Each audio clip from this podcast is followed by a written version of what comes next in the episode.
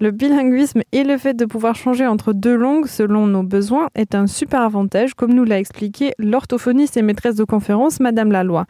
Mais si un enfant ne trouve pas un mot dans une langue ni dans l'autre, parce qu'il a peut-être oublié ou tout simplement pas encore appris, ça peut être frustrant et même amener à un rejet du bilinguisme, je pense. Comment les enfants gèrent ces situations, Madame Laloy? Je pense qu'il le gère assez bien en justement faisant du code switching, euh, quitte à, ce que la personne en face ne comprenne pas. Ou euh, ce qu'on voit chez les tout petits quand ils arrivent, euh, pour ceux qui n'ont entendu le, leur langue maternelle pendant les trois premières années de leur vie, et puis on les, met en petite section de maternelle euh, en France, et puis là, tout d'un coup, il y a une grande découverte, un bain de langage du français. Ils passent par une période de mutisme. C'est pas grave, mais c'est qu'effectivement, ils s'arrêtent de parler parce qu'ils voient bien qu'ils n'ont pas les, moyens de communiquer, et donc ils vont faire un peu l'éponge, c'est-à-dire qu'ils vont écouter, engranger, puis petit à petit, quand ils vont sentir qu'ils peuvent parler, ils vont, s'y mettre. Donc effectivement, il peut y avoir ce côté frustrant euh, de pas pouvoir communiquer dans une langue parce qu'on n'a pas les outils. Et donc effectivement, ça peut être soit euh, je, me tais pendant une certaine période, soit je vais aller chercher le mot dans une autre langue si mon interlocuteur peut le comprendre. Euh, il peut y avoir aussi la frustration. On va, plus voir ça chez des enfants qui ont un, trouble du langage, où justement euh, aller chercher un mot va prendre beaucoup plus de temps.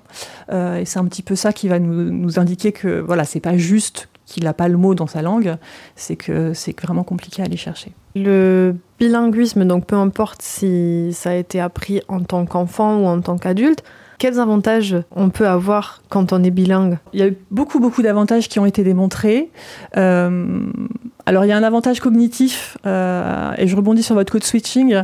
Euh, en fait, les bilingues sont constamment euh, en train de devoir inhiber une langue pour pouvoir activer une autre. C'est ce que vous expliquez très bien quand vous êtes qu'avec des Français, il faut inhiber l'allemand et puis qu'avec des, des Allemands, inhiber le français. Et ce qu'on a montré, c'est que dans des, dans des tâches qui sont non verbales, donc qui n'appellent pas du tout de langage, les bilingues sont plus rapides pour inhiber en fait des, stimuli euh, non pertinents. Et ça, c'est juste parce qu'ils sont euh, entraînés en fait quotidiennement sans, le vouloir hein, d'inhiber euh, un système linguistique pour en, activer un autre. On voit des avantages au niveau métalinguistique, c'est-à-dire qu'un bilingue a beaucoup plus conscience de la différence entre le sens d'un mot et son enfin le contenu et le contenant, c'est-à-dire la, forme qu'il a, la forme sonore et puis le sens qu'il a parce que très tôt l'enfant sait que bah table ça peut être table mais ça peut être euh, tiche en, en allemand. Euh, et donc ça euh, il, le, sait très tôt. Ça va l'aider notamment pour euh, euh, au niveau langagé pour mieux comprendre tout ce qui est grammaire euh, un système linguistique. Et puis aussi on a des avantages. Alors je dirais que c'est pas lié forcément à la langue mais c'est à la culture. Le fait d'avoir deux langues derrière ça veut dire qu'on a deux cultures. Donc on, un, un, enfant bilingue une personne bilingue on va dire est plus ouverte parce que elle a, euh, elle, elle a euh, les langues lui ouvrent des portes sur différentes cultures. Mais je suis sûr qu'il y a des inconvénients aussi. Qu'est-ce qu'il en est des inconvénients quand on est bilingue? Alors j'aime pas trop parler d'inconvénients. Alors peut-être parce qu'effectivement euh, je fais pas mal d'études sur le bilinguisme et les enfants avec des troubles neurodéveloppementaux et très souvent c'est ça qui est pointé. Donc euh, malheureusement euh, quand un enfant a un trouble, qu'il a euh, qu'il est porteur d'autisme, qu'il a une dyslexie, une dysphasie, une trisomie 21, encore maintenant de, moins en moins, mais on va tout de suite pointer le bilinguisme en disant écoutez, déjà que c'est compliqué, donc on va enlever une langue. Or toutes les études ont montré que euh, le fait d'enlever une langue n'améliorerait enfin c'est pas comme ça que l'enfant n'aurait plus son trouble du langage et que si on garde les deux langues, en fait euh, l'enfant n'a pas un trouble du langage plus sévère. Euh, et que là ce qu'on prive l'enfant c'est d'un moyen de communication euh, efficace notamment avec ses parents. Dans l'imaginaire euh, collectif parfois surtout dans des pays très monolingues comme la france on peut avoir cette idée hein, que le bilinguisme c'est quelque chose d'un peu étrange et qu'il faut mieux l'éviter. Donc je dirais que Enfin, il y a très peu d'études enfin il n'y a pas d'études qui ont montré qu'il y avait un inconvénient. Ça ralentit pas le développement du langage ça au, au niveau cognitif c'est plus plus des avantages que des inconvénients. Je dirais que peut-être l'inconvénient, c'est quand effectivement, euh, finalement, on n'a pas euh, les éléments propices pour pouvoir développer euh, les deux langues qu'il nous faut et quand on n'est pas suffisamment exposé à ces langues là donc je dirais que c'est plus ça qui fait que bah, du coup on n'arrive pas à, à, développer deux langues mais en soi le bilinguisme n'a pas d'inconvénient Donc le bilinguisme, c'est plutôt positif. Et moi, je suis bien d'accord, parce que je le vois très bien dans ma vie. Mais il y a d'autres personnes, je pense qu'il y en a pas mal, qui ont même une troisième, une quatrième, quelquefois. Enfin, j'ai rencontré des personnes qui parlent même 5, 6 ou 7 langues. Est-ce que au bout d'un moment, euh, avec le nombre de langues qu'on parle, ça devient plus compliqué ou euh, est-ce que ça devient de plus en plus simple? Justement d'apprendre une langue quand on est déjà bilingue C'est plus simple parce qu'effectivement, on a déjà des systèmes linguistiques qu'on maîtrise. Alors si en plus on apprend une langue qui ressemble à une des, deux langues qu'on a, euh, et ben c'est d'autant plus simple parce qu'au niveau du vocabulaire, il y a des mots qui peuvent se ressembler.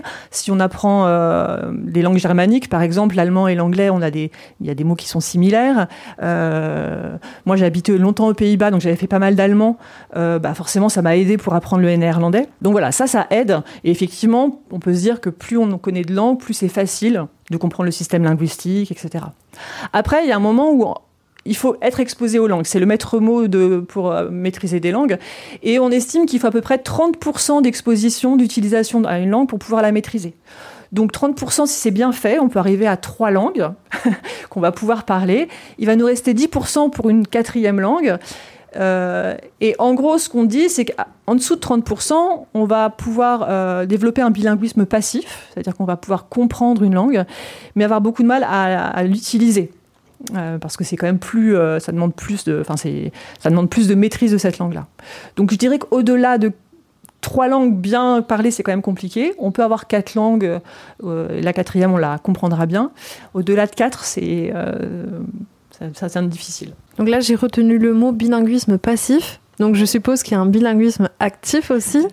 Quelle est la différence entre les deux? Oui, alors le bilinguisme passif, c'est typiquement je comprends une langue, mais je ne la parle pas. C'est euh, dans euh, un exemple typique, c'est euh, des, des, enfants dont les parents parlent une langue ensemble, donc ils ont toujours entendu leurs parents parler une langue. On voit ça beaucoup dans, dans, les, dans les familles issues du Maghreb où les parents entre eux parlent arabe, mais parlent très très bien français et sont euh, en France depuis longtemps. Et donc euh, le français, c'est la langue qu'ils utilisent avec leur enfant. Et donc ils ne vont jamais s'adresser, enfin très très peu s'adresser à leur, à leur enfant dans leur langue maternelle, l'arabe, mais par contre l'enfant entend cette langue, euh, donc il devient bilingue passif, il comprend mais il ne parle pas. Et bilingue actif, bah, c'est qu'on comprend et qu'on parle. Merci Madame Laloy pour cet euh, échange très enrichissant pour ma part, puisque moi aussi je suis bilingue, donc ça m'a appris beaucoup de choses. Ah, merci à vous Madame Kirchner, c'était un plaisir. Peut-être que cet échange vous aura permis de comprendre que vous êtes bilingue passif et que savoir parler deux langues ou plus ne peut être que bénéfique. Pour réécouter cet échange avec Madame Laloy et vous laisser convaincre par le bilinguisme et ses points positifs, rendez-vous sur rzn.fr ou dans l'application RZN Radio.